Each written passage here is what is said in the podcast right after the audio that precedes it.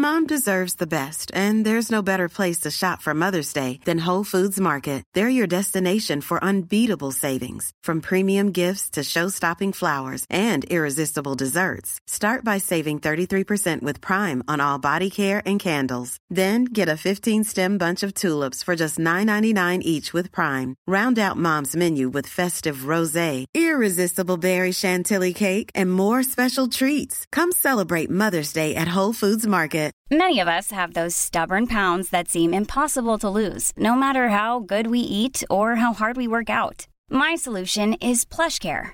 PlushCare is a leading telehealth provider with doctors who are there for you day and night to partner with you in your weight loss journey. They can prescribe FDA-approved weight loss medications like Wagovi and Zepbound for those who qualify. Plus, they accept most insurance plans. To get started, visit plushcare.com slash weight loss. That's plushcare.com slash weight loss. Bienvenue au Balado Urbania. Salut, je m'appelle Florence Larochelle, je suis chef de marque chez 495 et vous écoutez un- le balado d'Urbania. Euh, Puis moi, comme près de la moitié des jeunes de ma génération, selon une étude de Microsoft, j'ai un side hustle. Je m'appelle Julien Lamoureux, je suis journaliste chez Urbania. Récemment, j'ai essayé un de ces side hustles que j'ai trouvé sur Instagram. Euh, vous en avez peut-être déjà euh, vu quelques-uns d'ailleurs. Et ça promettait un revenu facile, passif et assez impressionnant. Mhm. Puis justement, pour revenir sur ton expérience aujourd'hui, puis pour parler euh, aussi du phénomène puis du contexte autour des side hustles, euh, on a avec nous Olivier Germain. Ouais, bah, bonjour à tous. Euh, Olivier, moi je suis professeur de- d'entrepreneuriat à l'école des sciences de la gestion de l'UCAM, où je m'occupe, je suis titulaire de la chaire en entrepreneuriat, altérité et société. Donc heureux d'être avec vous. Là. Merci d'être là. Merci, d'être là. Ça a été difficile de trouver quelqu'un qui était euh, un peu connaisseur du sujet d'aujourd'hui. Fait qu'on est très content de vous avoir avec nous. Vraiment, vraiment. Euh, Julien, Oui, Florence. revenons un petit peu sur ton expérience, Mhm. toi, du side hustle. Qu'est-ce qui t'a le plus surpris là-dedans? Puis peux-tu en fait commencer par nous rappeler comment ça s'est passé puis qu'est-ce que tu as fait exactement? Ouais, je vais y aller dans les, grands traits parce qu'on a fait un- une vidéo et un reportage qui sont sur 495 pour que les gens aient tous les détails. Mais en gros, c'est un compte Instagram euh, américain sur lequel il y a des dizaines de trucs pour faire de l'argent facilement et surtout passivement. Euh, donc, celui que j'ai essayé, c'était de mettre des morceaux de linge sur Etsy qu'on crée, euh, qu'on crée avec des designs préétablis. Euh, on n'a pas besoin d'imprimer d'avance les vêtements. Il y a comme un service qui s'appelle Printify qui réagit aux commandes sur Etsy et qui fait euh, l'impression au fur et à mesure. Euh, ça semblait très intéressant. Le, Nigel, qui est l'espèce d'influenceur side hustle qui le proposait, parlait de revenus dans les dizaines, centaines de milliers de dollars. Et euh, Il après... pas trop comment euh, faire par contre, là, finalement. Il allait assez vite. Il allait assez vite, puis on, on comprenait pas trop s'il avait vraiment fait ou s'il montrait juste des, des onglets sur son ordinateur. Euh, la vidéo durait genre une minute, mais j'ai quand même réussi à m'y retrouver. Euh, et après, ben là, encore une fois, ça fait quasiment un mois maintenant qu'on a mis ça en ligne. Et ben, j'ai fait zéro dollar avec le side hustle qui semblait si simple et qui finalement était peut-être un peu trop beau pour être, pour être vrai. Mhm. Fait qu'on est loin du. C'était quoi, 119 000 promis? Ouais, ben l'exemple qu'il donnait avait d'ailleurs pas de sens parce qu'il calculait pas ses dépenses. Là, dans le, il faisait juste multiplier le nombre de ventes par d'un produit pris au hasard sur Etsy par le, prix. Euh, mais ce que j'ai compris aussi en fouillant un peu plus puis en lisant là-dessus, c'est que lui, bah, ces side hustles-là, c'est pas nécessairement sa, sa manière de faire du revenu. C'est en utilisant l'espèce de trend autour des side hustles pour attirer des clics sur sa page. Puis il redirigeait les gens finalement vers des cours en ligne avec son mentor euh, qui euh, semblait être, euh, c'est ça, un, truc de, marketing de contenu finalement. Donc, je pense que ce qu'il utilisait, c'était l'attrait qu'ont les jeunes qui sont sur Instagram, sur TikTok. Beaucoup de, jeunes utilisent ces plateformes-là pour leurs conseils financiers. Donc, les gens euh, cherchent un peu des side hustles, puis en proposant un qui finalement est un peu sans qu'une tête parce que de juste lancer un t-shirt parmi les millions qu'il y a sur Etsy sans faire de promo, c'est un peu illusoire de penser qu'on va faire de l'argent. Mais moi, j'ai suivi à la lettre ce qu'il disait, puis c'était ça finalement. Donc, je pense que c'est vraiment de renvoyer les gens vers un autre produit par la suite. Un cours en ligne qui va coûter 1000, 2000, 3000 pour promouvoir d'autres produits par la C'est suite ça. C'est essentiellement une stratégie euh, très clickbait euh, qui marche bien auprès de la Gen Z, ou du moins qu'on voit beaucoup dans nos feeds Instagram Exactement. et euh, TikTok. Ouais, voilà. Puis moi, qui peut-être je suis peut-être je suis un petit peu plus vieux que toi, euh, Flo, Mhm. que je voyais moins justement dans mes feeds avant que, que tu m'en parles. Mhm. Je pense qu'il y a vraiment un effet de génération là, avec ces, Ben oui, ces, c'est ces side ressorts-là dont on va parler aujourd'hui. Mon algorithme adore ça, on dirait. J'en vois plein. Puis toi, Olivier, est-ce que ça te surprend de voir apparaître des, des, des, méthodes un peu bidons comme ça pour, qui visent vraiment la, la, Gen Z puis les jeunes milléniaux? Ouais, alors... Bah, je, vais remonter un petit peu en arrière, genre préhistoire. Non, non mais pour, pour montrer quand même qu'il y, a des tendances qui se créent avec le temps. Là on était quand même habitué à voir ce qu'on appelait des entrepreneurs hybrides. En gros, c'est des gens qui ont un job et qui veulent à côté avoir un projet entrepreneurial. Soit parce qu'ils veulent euh, entreprendre de manière moins risquée. Ça fait qu'ils vont essayer d'entreprendre, ils vont garder leur job à côté, ils vont maîtriser leurs risques et puis un jour ils vont entreprendre. Ou alors c'est un lifestyle. Donc on connaissait déjà quand même ça, les entrepreneurs hybrides. Là, ce qu'on voit apparaître, c'est sûr qu'au départ, on peut, on peut voir ça comme de l'opportunisme, là, de se dire c'est l'argent facile, euh, puis allons-y, euh, tendance Instagram, les influenceurs, les stars de télé-réalité, tout ça va, ensemble. Je pense que derrière, on peut aussi voir des tendances euh, à la réinvention du rapport au travail. Mhm. Et pour moi, il y a différentes choses là-dedans. Il y a le fait que avoir un job, c'est être assigné à une identité. Avoir des jobs multiples, c'est finalement fuir un peu les identités qu'on t'assigne. Et je pense que la génération, là, elle se décrit aussi par le fait qu'elle refuse les assignations identitaires, pas simplement dans la vie professionnelle, mais aussi dans la vie privée. Mhm. Ça, va, ça va toucher le genre, ça va toucher plein, plein d'affaires. Et donc, en faisant ça, finalement, tu échappes au fait à, l'idée qu'il faut que tu t'engages de manière irréversible dans une activité. Tu te dis, ben, finalement, je suis un peu un touche-à-tout. Donc pour moi, ça c'est une tendance qui n'est pas, est pas inintéressante. Puis après, ça, redéfinit aussi l'engagement dans le travail. Euh, c'est-à-dire que quand on te vend l'entrepreneuriat, on te vend quand même quelque chose qui repose sur un effort euh, extrêmement important, dans lequel parfois tu vas te brûler. Peut-être que tu as vu tes parents te brûler là-dedans. donc tu te dis, mais finalement, je vais peut-être avoir un rapport maîtrisé à mon engagement dans le travail. Et puis tout le monde ne cherche pas finalement un, un, sens puissant dans le travail. C'est ça, ça nous surprend là. Mm-hmm on a toujours été habitué depuis des millénaires à avoir un travail dans lequel on s'engage pour créer du sens dans sa vie. Et là, tu le crées peut-être ailleurs, et peut-être que même à un moment, le fait de ne pas trouver de sens dans le travail, ben, ça te rassure parce que tu peux vivre de manière plus apaisée. Et donc, il faut peut-être y voir des tendances un peu plus fortes, mhm. puisque simplement gagner de l'argent euh, avec peu d'efforts. Ouais, donc, l'expérimentation que j'ai faite, qui, qui, est plus anecdotique, nous montre que quelqu'un a un peu profité de ces tendances-là qui sont plus lourdes pour euh, s'attirer des clics puis devenir viral, mais finalement, ça en dit plus long sur la, sur la génération, euh, génération Z et les jeunes millénarios que euh, ce que le simple compte Instagram de cet homme-là nous, nous apprend finalement. Alors après, faut pas, là, on peut pas généraliser parce que je pense que justement, cette génération, elle se, elle se définit par la pluralité des identités, des manières de faire. C'est en, sociologie, ils appellent ça l'hypermodernité là chacun cherche à être différent, mais finalement, c'est une banalité que chacun, chacun cherche à être différent. Mhm. Tout le monde va être son petit malin, tout le monde va avoir son tatou, tout le monde va être. Mais finalement, ça décrit une, pluralité de comportements. Puis il faut qu'on s'habitue à être dans des sociétés où, ben voilà, tu as des polyamoureux, tu as des polyemplois, tu as des poly euh, plein de choses, mhm. tu as des poly euh, divertissements, là, tout le, monde, tout le monde se réalise différemment, puis de manière parfois temporaire, là. Donc on vit son genre, sa profession, plein d'affaires de manière différente, et parfois temporaire. Et, c'est aussi ça qui nous surprend, c'est qu'on passe de, sociétés du long terme à des sociétés du temporaire. Et ça, on a du mal avec ça, là. C'est, euh, je pense, Julien, justement, tu avais trouvé une, stat là-dessus que c'est genre la moitié des jeunes qui ont plus d'un employeur mhm. aujourd'hui. Oui, voilà, c'est ça. C'est une autre étude là, qui, qui, est basée aux États-Unis, mais comparativement aux baby boomers puis aux, milléniaux, aux millénarios, qui sont à un tiers, euh, un tiers de ceux-là, de ceux et celles-là ont deux employeurs ou plus, ben chez les Gen Z, c'est la moitié. Donc, de 33 à 50 à peu près, c'est quand même euh, euh, presque 20 d'augmentation. C'est assez marquant, je pense. On a envie d'être euh, multiple, d'être tout à la fois, on dirait. Ouais. ouais. Mais tu sais, quand tu regardes un moment, pourquoi on doit, on doit être ramené à une identité quand on est une personne? C'est mm-hmm. dur d'être ramené à une identité. Mm-hmm. Moi, je fais souvent l'exercice en cours. Je demande aux personnes de se définir au début du cours par un mot. Mais fais ça, c'est très dur de se définir par un mot dans la vie tu as envie de te définir par plein de choses parce que du jour au lendemain, tu n'es pas la même chose tout le temps. Mhm. Après, je pense qu'il faut aussi qu'on fasse attention de ne pas, de pas euh, masquer derrière les phénomènes de précarisation. Hein. Mhm. C'est-à-dire que dans les gens qui travaillent, euh, qui ont des emplois multiples, il y a aussi la précarité. Puis je pense que comme journaliste mhm. ou comme professeur artistique, on sait ce que ça veut dire à un moment de ne pas pouvoir vivre de, son emploi. ouais, mais c'est ne pas vivre de son emploi, être obligé d'être serveur à côté. Les artistes, les journalistes, il y a plein de métiers comme ça qui ont été des... le pigiste est une figure qu'on qu'on voit maintenant apparaître partout, Mhm. mais qui est finalement présente dans beaucoup d'industries euh, précaires. Là. Mhm. Je ne veux pas vous faire pleurer. Là.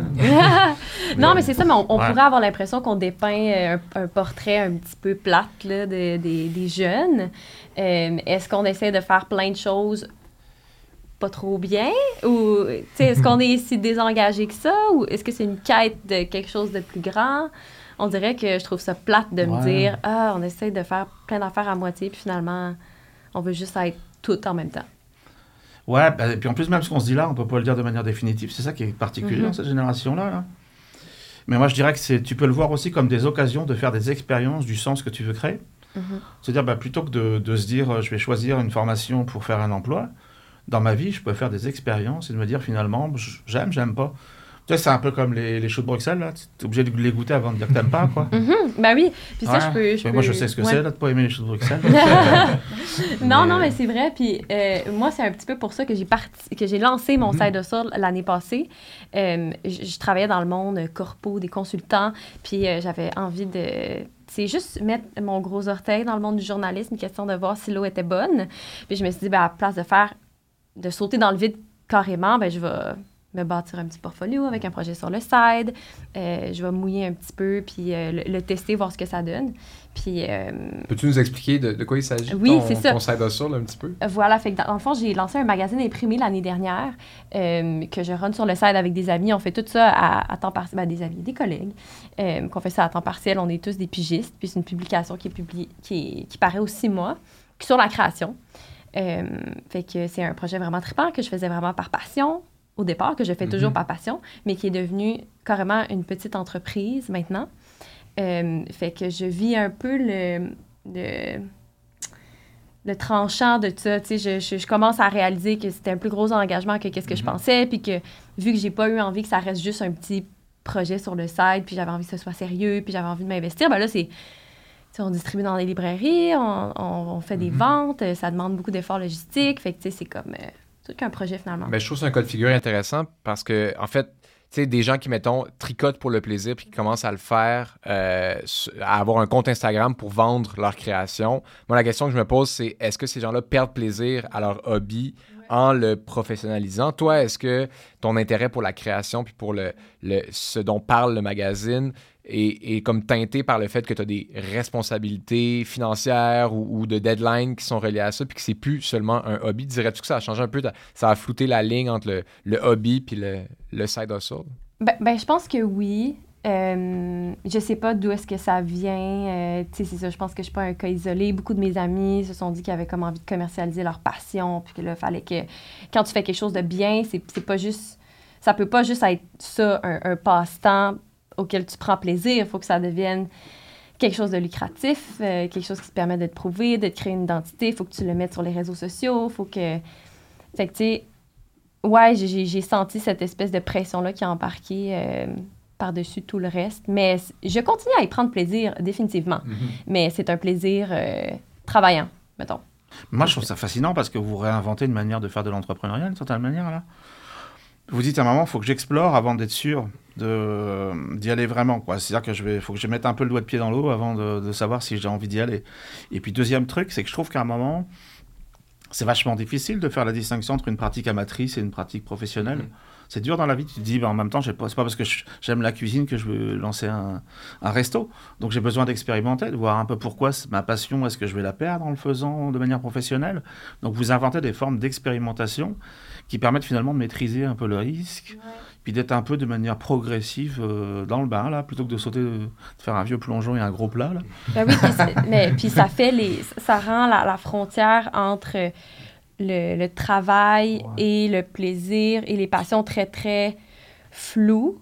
Euh, est-ce que c'est à cause qu'on a eu... Est-ce qu'on a des modèles comme ça? C'est c'est- c'est les réseaux sociaux? C'est...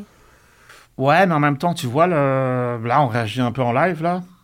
Mais en même temps, l'entrepreneuriat a toujours été ça, a toujours été au départ une transformation de la passion personnelle en quelque chose qu'on veut, euh, qu'on veut développer de manière lucrative. Les femmes, au Québec, euh, parce qu'il y avait des mécanismes d'interdiction d'entrée sur le marché, ont toujours entrepris. Tu sais, quand on se moque des femmes qui font de l'entrepreneuriat de confiture et autres, mais c'est parce qu'à un moment, tu avais que ta passion personnelle à transformer l'entrepreneuriat si tu voulais accéder à l'émancipation.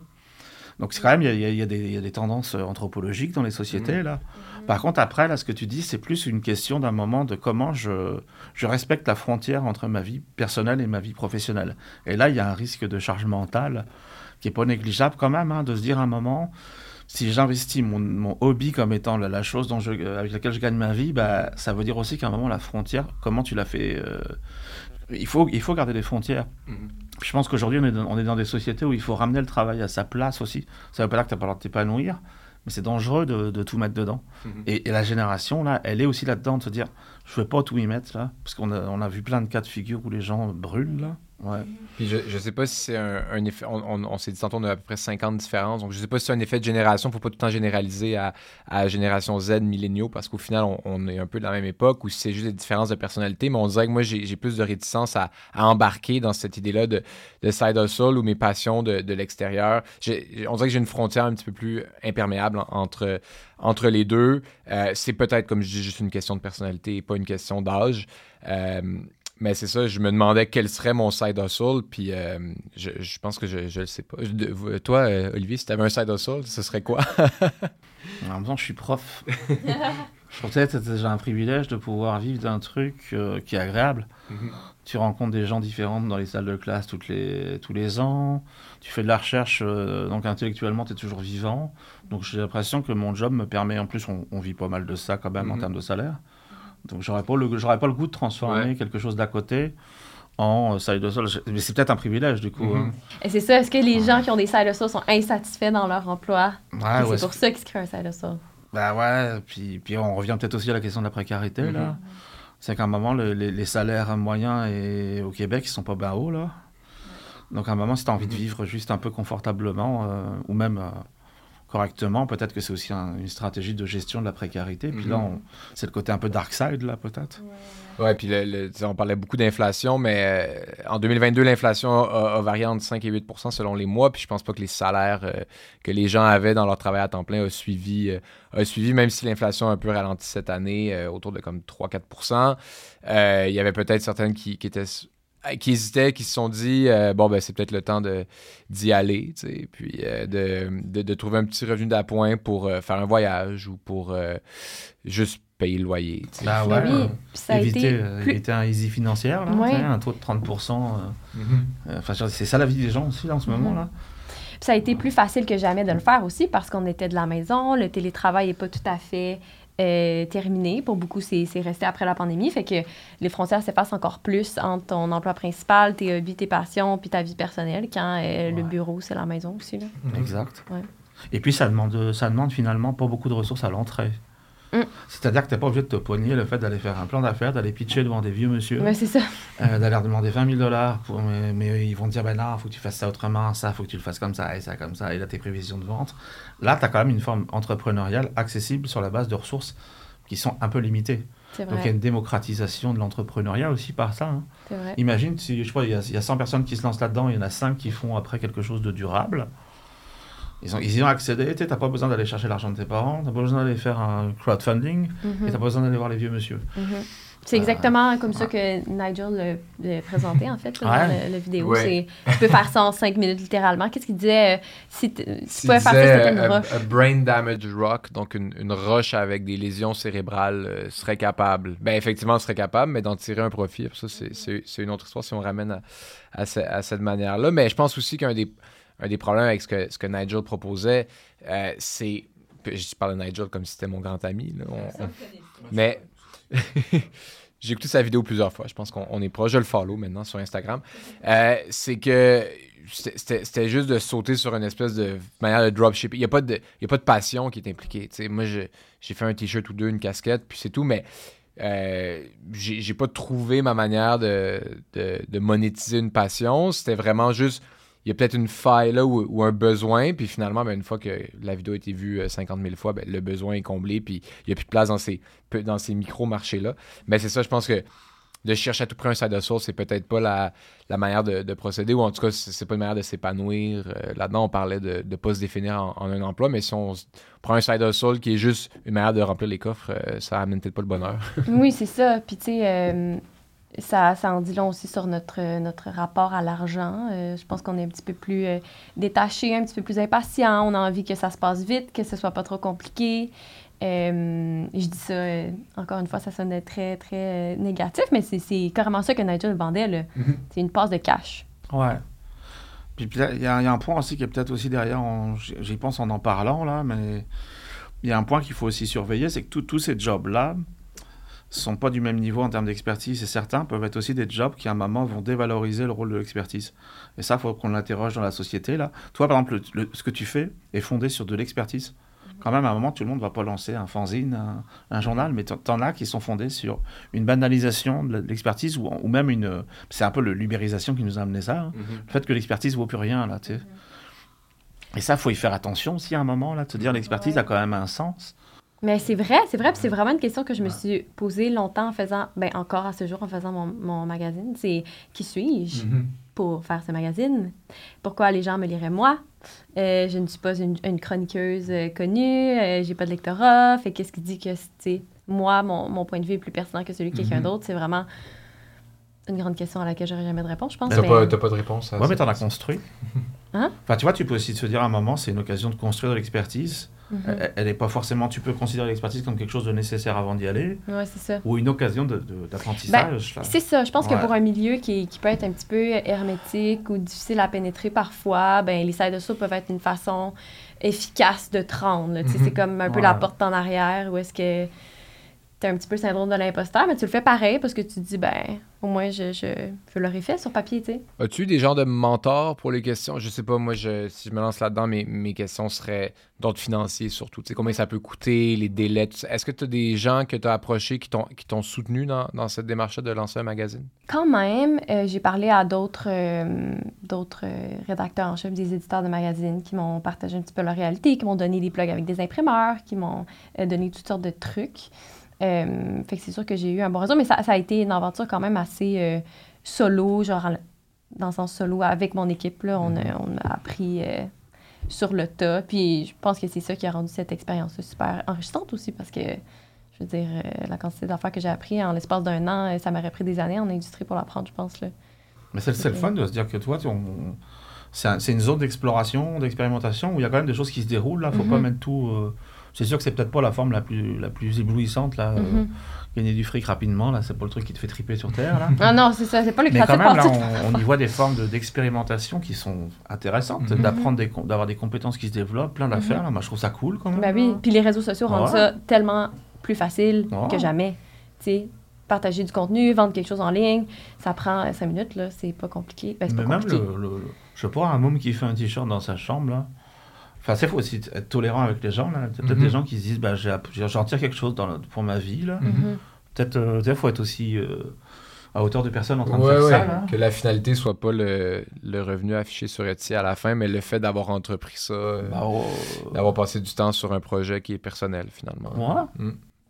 C'est pas. euh, Ça ça, sur toi aussi. Depuis tantôt, ce qu'on dit, euh, on a parlé de précarité, tout ça, mais il y a beaucoup d'éléments que je trouve intéressants de pas euh, attacher son identité à un employeur ou à un emploi. Moi, je trouve que c'est bien parce que ça peut être une prison, euh, ça peut être une manière, tu sais, d'attacher, de passer 40 ans au même... en- nos parents faisaient plus ça que, que nous, là. Je pense à ma mère qui vient de prendre sa retraite après avoir travaillé à la- dans la même école toute sa carrière depuis sa sortie de l'université, puis je pense pas qu'elle était blasée ou quoi que ce soit. Tout ça, c'était dans un milieu qu'elle appréciait beaucoup, mais c'est plus des modèles qu'on qu'on a vraiment. Puis je pense que peut-être que ça prenait, ça mettait les gens un peu en prison de se forcer à rester dans une même place, à la place d'avoir le, le- pas le courage, mais l'envie de changer, puis la- la- les, les modèles de changer aussi. Mais c'est une envie, je pense aussi, qui est créée dans le sens où euh, on est exposé constamment à la multitude. Tu sais, c'est les réseaux sociaux. euh, c'est, c'est- on voit constamment des réalités différentes des nôtres, là, fait que c'est difficile de ne pas avoir envie de, de se lancer.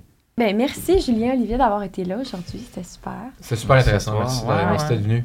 Ouais, Merci. je trouve ça le fun de pouvoir euh, faire avancer une compréhension des choses par la discussion, là. Mhm. C'est vraiment intéressant. Merci de à toi de, de l'invitation. Ben oui, ben merci beaucoup. Puis on vous invite euh, à suivre euh, nos réseaux sociaux, euh, les, les pages de 495 d'Urbania. On vous invite aussi à vous abonner à nos infolettres parce que euh, on sait ce qui se passe avec C18. Donc, euh, si vous voulez avoir accès à nos contenus, abonnez-vous à nos infolettres. Puis euh, merci tout le monde.